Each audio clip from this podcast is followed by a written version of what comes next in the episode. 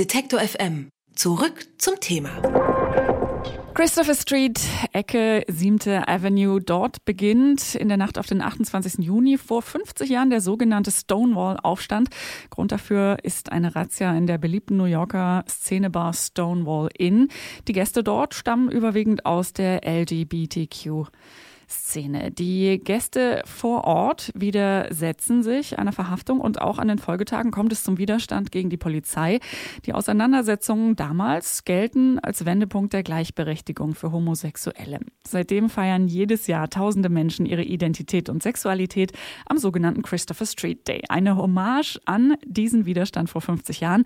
Und auch in Deutschland wird der Christopher Street Day jedes Jahr in beinahe allen größeren Städten gefeiert. Aber es kommen auch immer mehr kleinere Städte dazu. Dieses Jahr etwa Hanau, Göttingen oder Falkensee. Und warum Hanau sich entschieden hat, einen eigenen CSD zu feiern und wie der abläuft, das frage ich Steve Euler.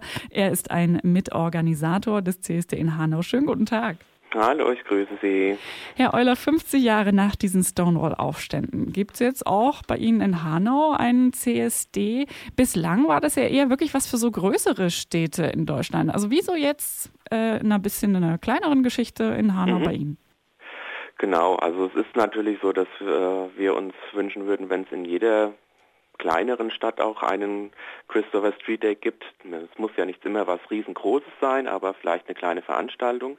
Ähm, aber Hanau ist auch schon fast 100.000 äh, Bewohner groß und die Jubiläen, die wir dieses Jahr ja haben, so tatsächlich ähm, einmal 50 Jahre Stonewall, wir haben äh, 50 Jahre Entschärfung des Paragraphen 175 und auch die 25 Jahre Abschaffung des Paragraphen 175.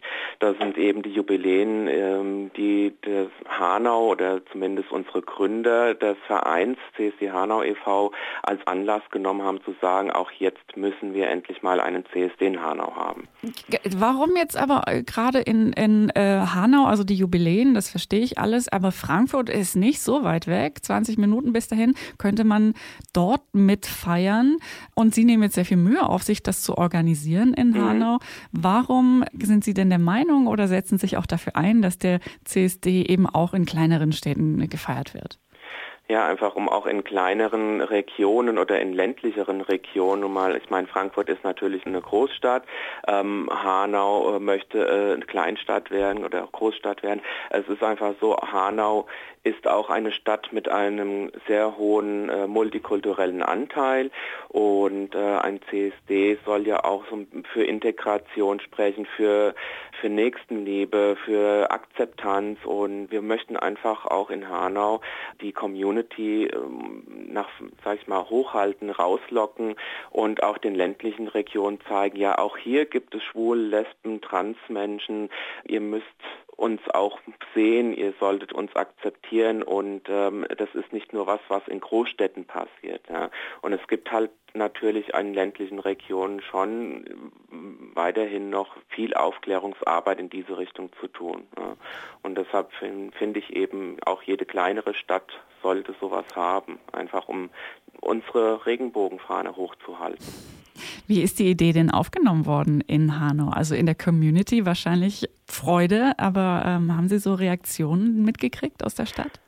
Es gab keine drastischen Reaktionen, wo man sagen kann, man hat jetzt irgendwelche Anfeindungen bekommen. Also viele fanden es toll.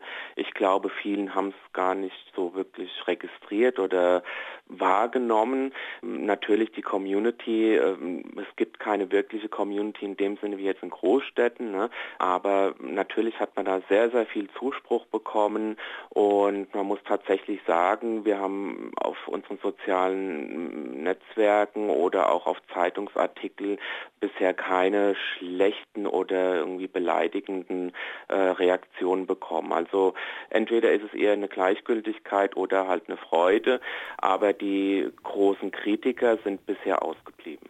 Vielleicht kann man mit der Gleichgültigkeit ja noch ein bisschen was tun und die Leute mitreißen, wenn es dann wirklich losgeht. In den letzten 50 Jahren hat sich einiges getan. Die Rechte von Homosexuellen äh, und Transmenschen zum Beispiel äh, wurden und werden ja in mehr und mehr Bereichen gestärkt. Mhm. Haben Sie das Gefühl, dass der CSD trotzdem noch eine politische Dimension hat oder geht es wirklich darum, wie Sie sagen, äh, wir wollen eigentlich nur Aufmerksamkeit erregen und uns ein bisschen sichtbarer machen? Nein, er hat natürlich auch weiterhin einen politischen Hintergrund und sollte den auch behalten. Es ist, äh, ja, es gibt eine Ehe für alle, aber wenn man mal schaut, wie das so angenommen wurde, ja, äh, wenn man schaut, dass es äh, politische Vereinigungen gibt, die auch wieder die, die Ehe für alle abschaffen wollen oder dass es eine Demo für alle gibt, die dann äh, Leuten erzählt, wie schlimm Homosexuelle sind und wie, wie dramatisch das ja ist, dass Schwul und Lesben Kinder adoptieren können und dass ja dann die Menschheit ausstirbt und solche Geschichten.